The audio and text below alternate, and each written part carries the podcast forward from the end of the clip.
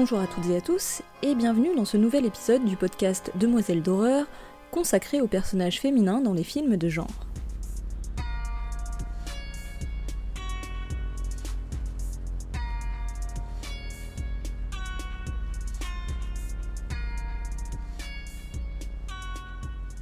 Aujourd'hui, je vais vous parler du personnage de Mary, incarné par Candace Hilligos dans le film Le Carnaval des âmes, réalisé par Herc Harvey et sorti au cinéma en 1962. Unique film de son réalisateur, Le Carnaval des âmes est un film culte chez les amateurs de cinéma de genre. Et s'il vous venait à l'envie de le voir ou de le revoir suite à l'écoute de cet épisode, sachez qu'il est disponible sur Shadows. Shadows, qui est une plateforme de streaming entièrement dédiée au cinéma de genre, dont je suis moi-même très cliente et qui m'a fait le plaisir d'être partenaire de cet épisode. Je vous en parlerai donc en détail à la fin de l'épisode, je vous donnerai même un code promo en espérant vous donner envie de vous abonner parce que pour ma part c'est grâce à eux que j'ai découvert le Carnaval des âmes il y a deux ans et c'est donc une grande satisfaction de pouvoir faire cette vidéo en partenariat avec eux aujourd'hui.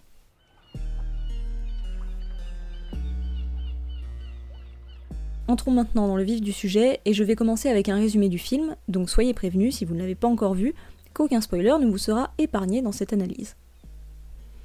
L'histoire commence avec une bande de jeunes femmes qui acceptent le défi que leur lance un groupe de garçons, faire une course en voiture. Malheureusement, les deux véhicules rivaux s'engagent sur un pont étroit et la voiture des garçons taquine celle des filles d'un peu trop près, si bien que celle-ci traverse la barrière et finit dans l'eau. À cet accident ne survit que Mary, qui sort de l'eau hagarde et trempée sur un banc de sable. Mettant le drame derrière elle, Mary arrive dans une nouvelle ville où elle a été engagée comme organiste par l'église locale. Elle pose ses valises dans la jolie chambre d'une pension où il n'y a rien à craindre, si ce n'est les avances répétées de son voisin de palier, mais la jeune femme se retrouve bientôt en proie à d'inquiétantes apparitions. Elle ne cesse de voir un homme au teint blafard se mettre en travers de son chemin, et traverse des moments où plus personne ne semble ni la voir ni l'entendre. Elle a le sentiment que la cause de ses angoisses pourrait venir de la fête foraine abandonnée à la sortie de la ville, et là-bas, des âmes errantes attendent en effet de faire de Mary l'une des leurs. C'est effectivement ce qui finit par se produire quand Mary croit devenir folle et que les fantômes la poursuivent dans le bâtiment délabré et sur la plage. On revient alors sur les lieux de l'accident de voiture du début du film, où la voiture des filles est tractée hors de l'eau et où on constate que Mary était en fait bien présente parmi les victimes tout du long, noyée comme ses amis, et qu'elle n'était tout ce temps qu'une âme en peine qui ignorait qu'elle était morte.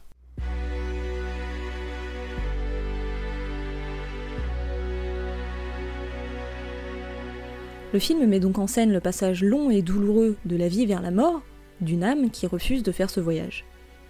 À mon sens, l'idée de traverser vers l'au-delà est présente à l'image tout au long du film, à travers les yeux du personnage de Mary, bien qu'elle n'ait pas conscience qu'elle effectue cette traversée.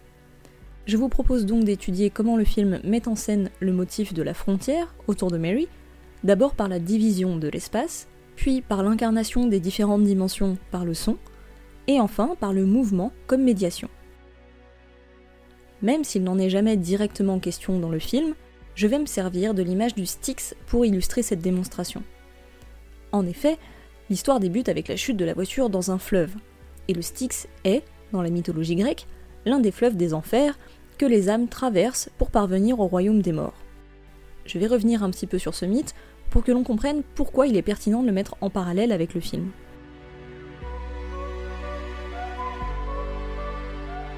Pour les Grecs, plusieurs fleuves séparaient le monde des vivants de celui des morts. L'Achéron, le Phlégeton, le Cocyte, le Lété et le Styx. Le Styx a plusieurs propriétés qui varient selon les poètes qui ont raconté son histoire. Par exemple, c'est dans ce fleuve que la mère d'Achille le baigna lorsqu'il était bébé pour le rendre invulnérable. Mais du fait qu'elle le tenait par le talon, cette partie de son corps ne fut pas immunisée et Achille mourut d'une flèche fichée à cet endroit. Mais le Styx est aussi le fleuve du serment. Un fleuve au nom duquel les dieux de l'Olympe formulent leurs promesses et souffrent mille tourments s'ils ne les tiennent pas. Par ailleurs, le nom même de Styx, qui veut dire haïssable, évoque l'horreur de la mort qui attend ceux qui le traversent. D'ailleurs, si vous devez un jour traverser ce fleuve, il faudra que vous montiez dans la barque de Caron, le passeur, et que vous ayez sur vous de quoi le payer. Voilà ce qu'on retient globalement de l'image du Styx de nos jours, et comme l'écrit Mélanie Landry dans son essai L'ambiguïté fondamentale du Styx, Vivant fleuve des morts, publié en 2013 et disponible sur le site de l'Observatoire de l'imaginaire contemporain, la représentation du Styx comme frontière entre le monde des vivants et le monde des morts est le paradigme le plus important que l'analyse discursive ait permis de mettre à jour. Pour revenir plus directement au film, je voudrais dans un premier temps me pencher sur la manière dont la mise en scène travaille à éclater l'espace, à morceler la spatialisation, et surtout pourquoi? Comme on l'a dit, le personnage de Mary est à la frontière entre la vie et la mort, et elle va effectivement beaucoup être représentée comme étant physiquement sur une frontière. Le premier plan que l'on voit d'elle la montre d'ailleurs dans un cadre où l'espace est exclusivement partagé entre l'eau dont elle est en train de sortir et la rive sur laquelle elle grimpe. Toute l'idée se trouve déjà là. Les quelques jours de sursis que Mary s'apprête à vivre se situeront sur cette brèche et ne seront que difficultés à départager le vivant du mort. Mary nous est donc présentée d'office comme se tenant sur la berge d'un Styx, image qui sera reproduite ensuite dans le film. Notamment dans le plan où elle se tient près d'un toboggan, dans la fête foraine abandonnée.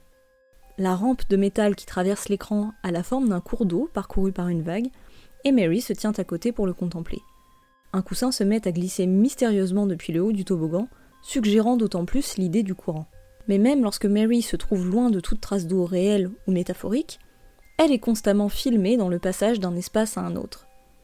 Voyez, par exemple, tous ces moments où elle se tient dans l'encadrement d'une porte, ou bien qu'elle est filmée au travers d'une embrasure sans que l'action le nécessite. Ce type de plan intervient énormément au cours du film, je ne vais pas tous les lister, mais il y a notamment les moments où elle prend un bain, et que comme par hasard, elle est plongée dans l'eau, ou quand elle s'apprête à quitter sa chambre, et qu'elle est filmée au centre d'une enfilade d'encadrement de porte. Quand M. Linden, son voisin pour le moins insistant, vient lui faire du charme à l'entrée de sa chambre, il la regarde à la dérobée dans un interstice, et par la suite, lors de leur dialogue, l'image sera séparée par la porte entre eux pour les garder dans deux dimensions différentes. Lorsque Mary tombe sur un docteur qui va essayer de l'aider, l'image est scindée en son centre par une allée qui sépare les personnages dans le cadre. Et même lorsqu'il se trouve dans le bureau du médecin, les personnages sont filmés sur deux plans différents, avec des lignes géométriques tracées par la table qui viennent segmenter l'image. Subtilement, la mise en scène fait sentir que les personnages n'appartiennent pas au même monde, et que, s'ils peuvent s'apercevoir brièvement dans cette transition que vit Mary, ils seront impossibles à réunir sur un même plan. D'ailleurs, lorsqu'on trouve Mary à l'église en train de jouer de l'orgue, il y a ce plan composé de deux panneaux noirs qui s'entr'ouvrent pour découvrir une vue en plongée sur elle, comme si elle n'était jamais totalement incarnée ou jamais totalement présente, mais toujours vue à travers une fenêtre involontairement ouverte sur le monde des morts. Cette idée est renforcée lorsque Mary se réfugie dans sa voiture au garage, et que l'apparition de l'homme mystérieux qui la persécute est signifiée par la projection de son ombre dans un ray de lumière au sol laissé par une porte entr'ouverte. Tous ces moments tendent à découper l'espace et symboliser la cohabitation des deux dimensions entre lesquelles Mary oscille. Mais le film use aussi de moyens moins rectilignes pour jouer sur la spatialisation et représenter ces dimensions et la communication entre ces dimensions. Notamment, on trouve énormément de plans en plongée et en contre-plongée très prononcés.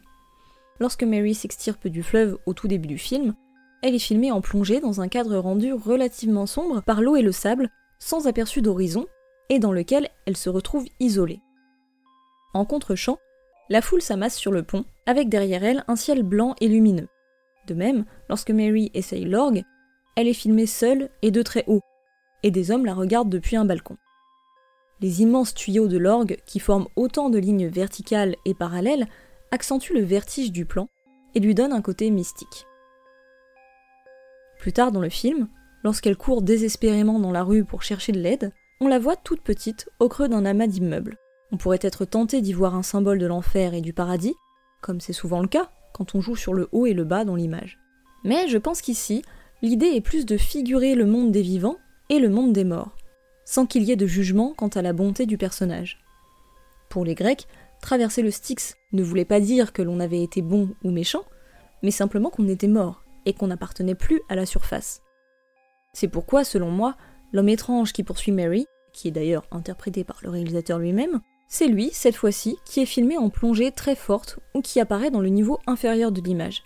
Parce que lui, à ce moment-là, appartient encore plus au royaume des morts que Mary, qui est encore sur la traversée. C'est une des astuces que le film met en place pour symboliser le Styx ou quelque chose de semblable au Styx, quelque chose qui aurait la même fonction. Et en ce sens, je trouve particulièrement intéressante cette manière d'en représenter l'idée sans l'évoquer ou le montrer directement.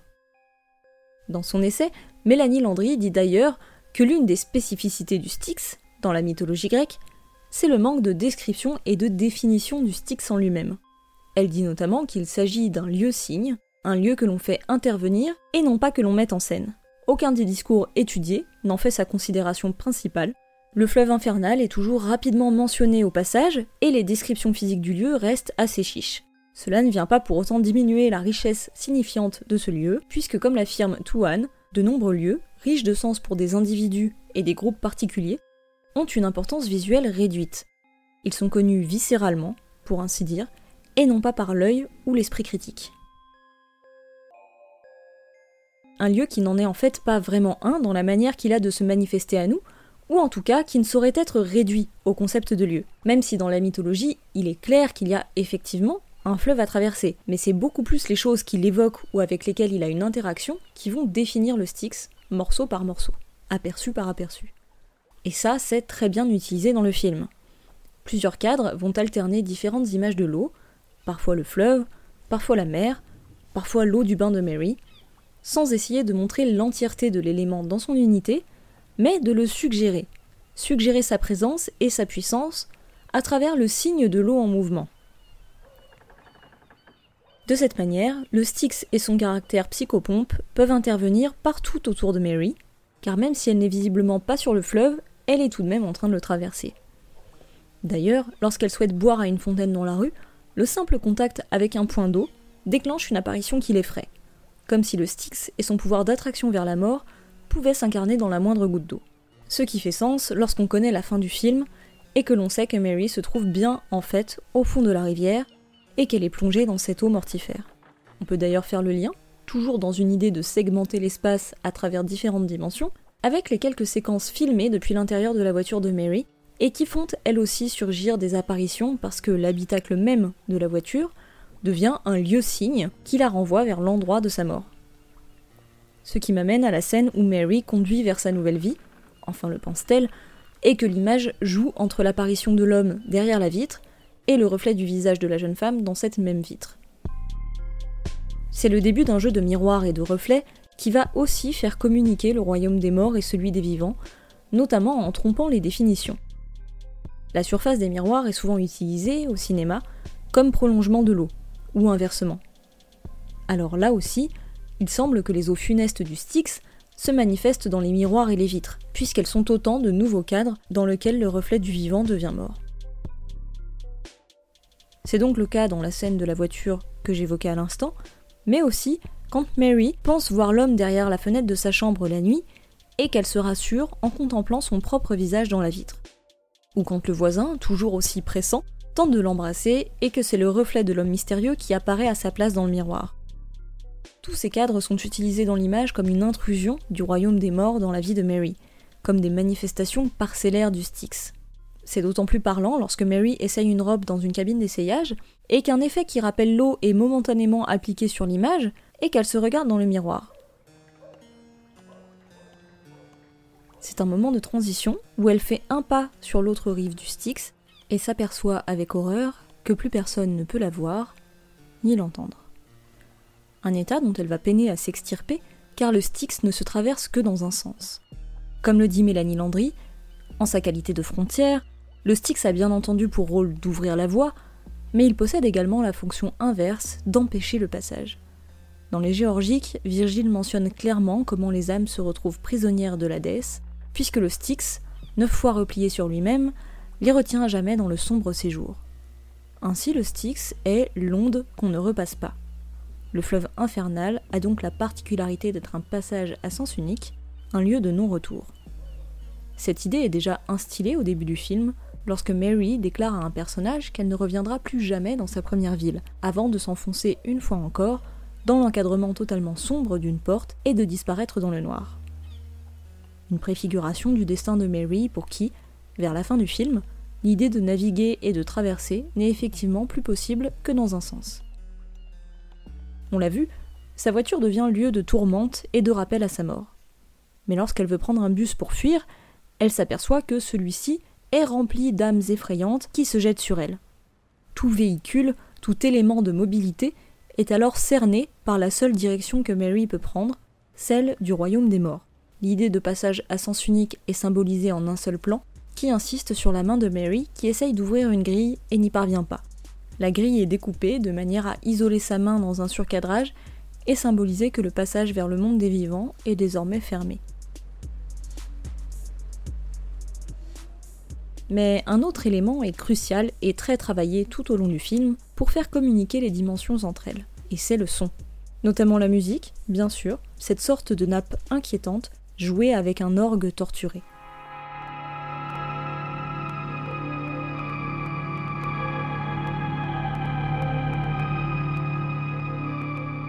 Au moment où Mary revient un instant sur les lieux de l'accident et regarde le fleuve depuis le pont, ses yeux s'arrêtent notamment sur une barque conduite par un homme qui cherche l'endroit où a coulé la voiture. Si le fleuve est une représentation du Styx, alors cette barque pourrait représenter celle de Caron, le passeur qui conduit les âmes jusqu'au Tartare. En contre-champ de ce plan, le visage de Mary, figé et inquiet face à cette image. Les accents macabres de la musique semblent remplacer un dialogue entre Mary et ce qu'elle voit, et commencer à faire office de mauvais présage. Dans la fameuse scène où elle est au volant de sa voiture pour aller vers sa nouvelle ville, Mary écoute de la musique enjouée pendant son voyage. Mais lorsque la nuit tombe, la musique d'orgue, que l'on pensait extradiégétique, parce qu'elle l'était dans les séquences précédentes, s'impose à la radio sans que Mary parvienne à changer la station.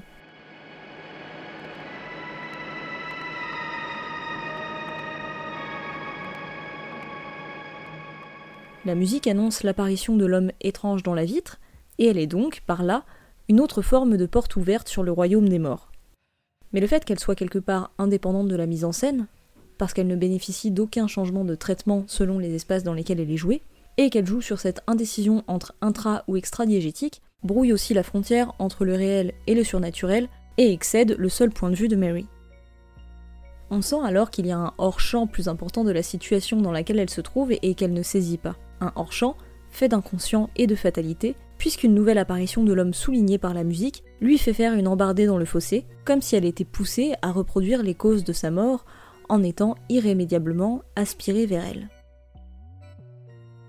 Pourtant, Mary est aussi actrice de ce pouvoir mortifère qui s'exprime à travers la musique, puisqu'elle est organiste et que la musique extradiégétique sonne comme une prolongation mélancolique de ce qu'elle joue elle-même pour l'Église. Lorsqu'elle joue devant le pasteur pour la première fois, il déclare satisfait qu'ils ont désormais avec eux une organiste capable de remuer les âmes. Une préfiguration ironique de la séquence où Mary joue, hypnotisée, une sinistre musique de fête foraine qui fait danser les âmes perdues, enfin les fantômes, dans le bâtiment abandonné. Lorsque le pasteur prononce cette phrase, on a ensuite un gros plan sur le visage d'un saint, peint sur un vitrail, comme s'il était pris à témoin de cette déclaration et qu'on s'attendait à ce qu'il soit effectivement remué par la musique mais c'est au moment où l'homme mystérieux fait son apparition en bas de l'église, lui aussi filmé de profil et en gros plan, pour faire le parallèle avec le vitrail, que l'on comprend que la musique de Mary ne remue pas les bonnes âmes, pas celle dont parle le pasteur, parce qu'elle est en réalité morte et qu'elle joue pour les morts. Ce n'est d'ailleurs pas par hasard si elle répète au long du film qu'elle ne voit l'église que comme un lieu de travail et qu'elle ne se considère pas comme une femme d'église. Si elle, elle n'a l'impression que de simplement déclarer ne pas être religieuse, elle révèle en réalité qu'elle n'y a pas sa place et qu'elle ne peut concevoir aucun véritable lien avec cet endroit. Ce qui est aussi à mettre en parallèle avec le moment où elle dit ne pas avoir l'intention de rendre visite à sa famille, parce que tous ces discours préparent, finalement, le moment où elle dit avoir le sentiment de ne pas avoir de place au sein de ce monde. Elle verbalise par des exemples concrets le fait qu'elle n'ait pas d'attache matérielle ou spirituelle, là où la musique du film l'isole constamment dans un rapport à elle-même et à son destin funeste. Dans les deux séquences où Mary a justement cette impression de ne plus faire partie du monde, parce que personne ne la voit ni ne l'entend, et qu'elle n'entend elle-même aucun son extérieur, la musique sinistre remplace tout bruitage et nappe son univers de notes inquiétantes qui l'emportent comme dans un courant au fond duquel on n'entend rien d'autre que de vagues résonances. Les deux fois, ce qui la ramène à la réalité, c'est le chant d'un oiseau, autrement dit, l'incursion d'un élément à la fois terrestre et aérien, qui évoque tout le contraire de l'eau, et l'attire de sa torpeur par opposition sonore à la musique hypnotisante. Mais elle n'échappera pas à cette emprise de la musique spectrale lorsque, en plein travail à l'église, une vision des âmes à la fête foraine abandonnée la pousse à jouer une musique de cirque qui, interprétée à l'orgue, sonne beaucoup plus démoniaque que pieuse. L'image va alors donner un corps au son, avec de gros plans sur des parties de l'orgue qui tendent à le personnifier. En filmant le visage de Mary, le regard vide et entouré de tuyaux, la jeune femme et son instrument se confondent, laissant le doute à qui dirige l'autre.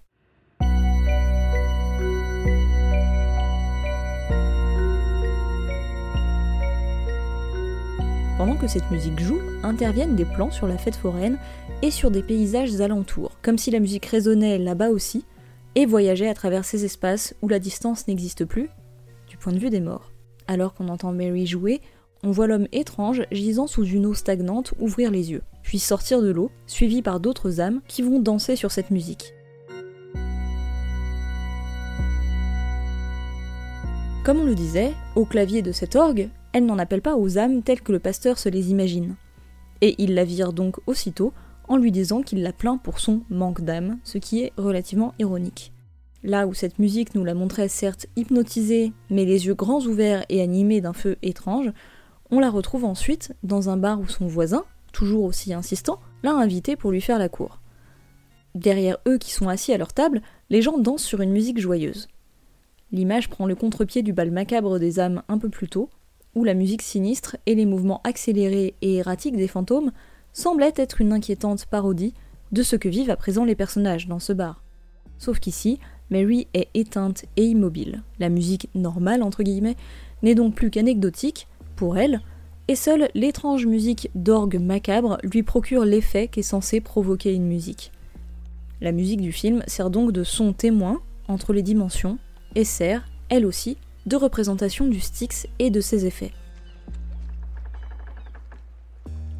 Ce passage sur la danse permet une transition vers la dernière partie de cet exposé, celle que je veux consacrer au mouvement. Le mouvement dans le cadre et le mouvement du cadre.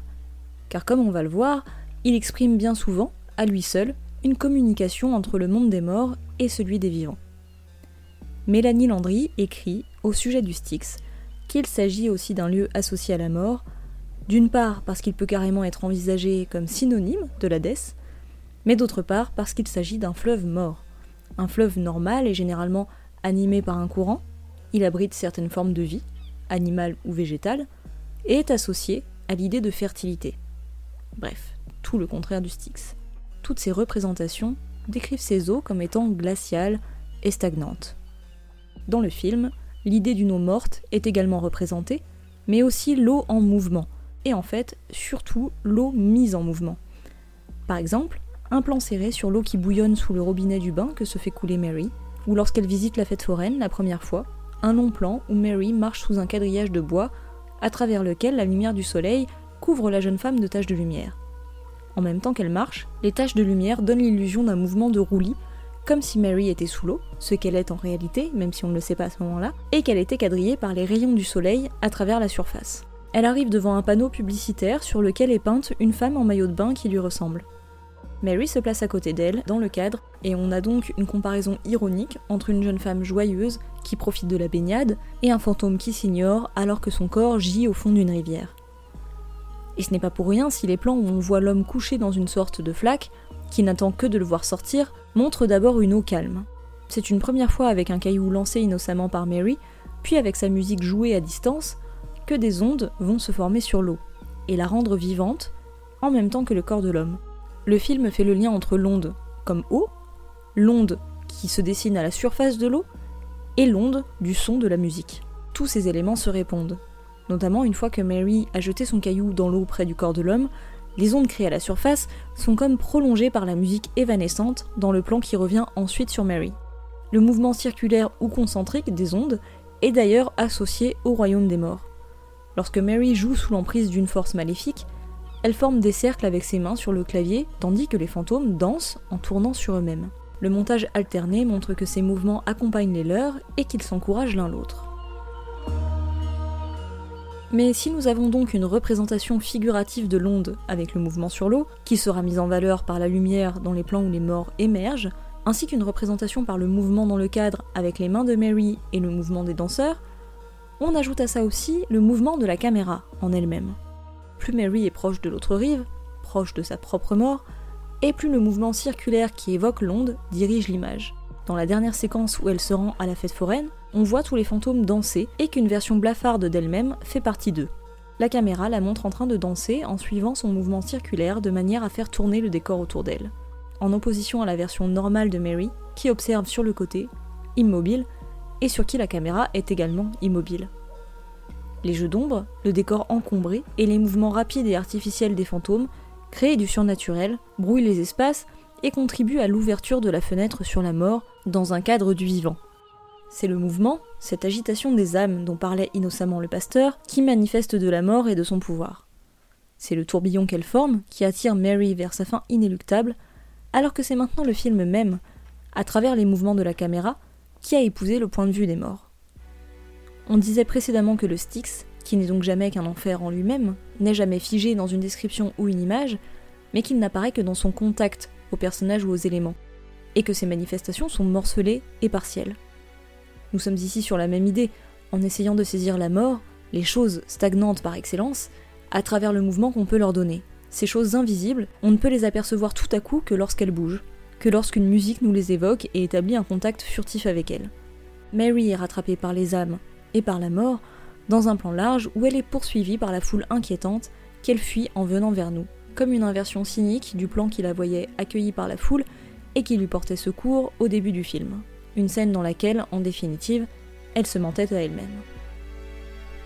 Dans cette traversée entre vie et mort, la médiation avec l'au-delà se fait donc par le mouvement, comme l'annonçaient les plans qui faisaient voyager le regard de Mary et notre propre regard à travers les paysages lointains qui se succédaient comme des horizons dans ces fameux encadrements de portes. Pour finir, je citerai ce qu'Edith Hamilton écrit dans son livre La mythologie à propos de l'Hadès, le royaume des enfers. Dans Homère, ce royaume est un monde vague et ombreux, habité par des ombres. Rien n'y est réel. L'existence des esprits, pour autant que l'on puisse parler d'existence, n'est qu'un rêve misérable.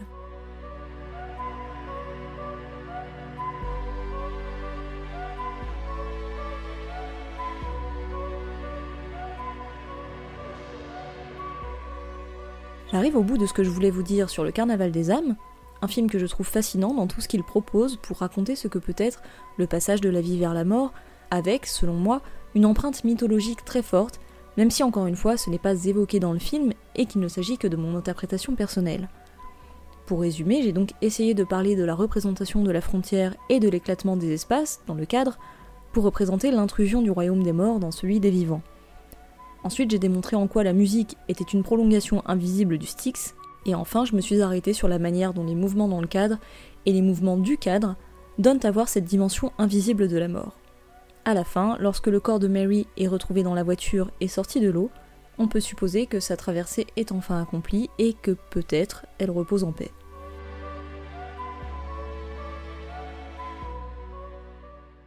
Si tout ce que je vous ai dit vous a donné envie de voir ou de revoir ce film passionnant, je rappelle qu'il est disponible sur Shadows et je vais donc vous parler un petit peu de ce formidable partenaire. Comme je le disais tout à l'heure, Shadows est une plateforme de VOD française créée par des passionnés sur laquelle vous allez pouvoir retrouver essentiellement des films de genre, avec de l'horreur, du thriller, du fantastique, du policier, du cinéma bis, etc. Le catalogue vous permet de naviguer entre les catégories que vous préférez, et vous avez même à disposition un onglet sélection, dans lequel différentes personnalités du cinéma, ou par exemple des vidéastes, vous proposent leur liste de conseils de films à voir sur la plateforme. J'ai la chance d'y avoir ma propre sélection, dans laquelle j'essaye d'en mettre pour tous les goûts, et avec forcément des personnages féminins intéressants.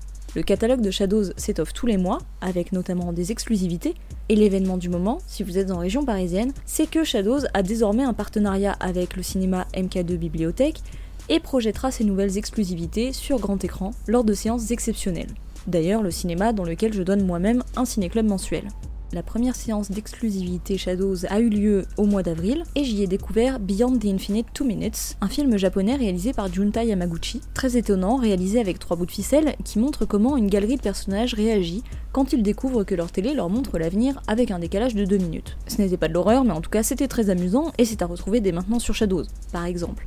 Donc si jamais tout ça vous donne un petit peu envie, ça tombe bien parce que je vous propose ici un code promo pour vous abonner à la plateforme qui vous permettra de vous abonner pour 1€ les 3 premiers mois, sachant que l'abonnement normal est à 4,99€ par mois. Ce code promo n'est pas compliqué à retenir, c'est tout simplement Demoiselle d'horreur, tout attaché, comme le nom de ma chaîne, avec un S à Demoiselle. Encore une fois, j'espère que ça vous donnera l'envie de voir ou de revoir le Carnaval des âmes. Si vous avez aimé cet épisode, n'hésitez pas à vous abonner, à laisser une évaluation et un commentaire, ça me ferait extrêmement plaisir. Encore merci de m'avoir écouté et à très bientôt.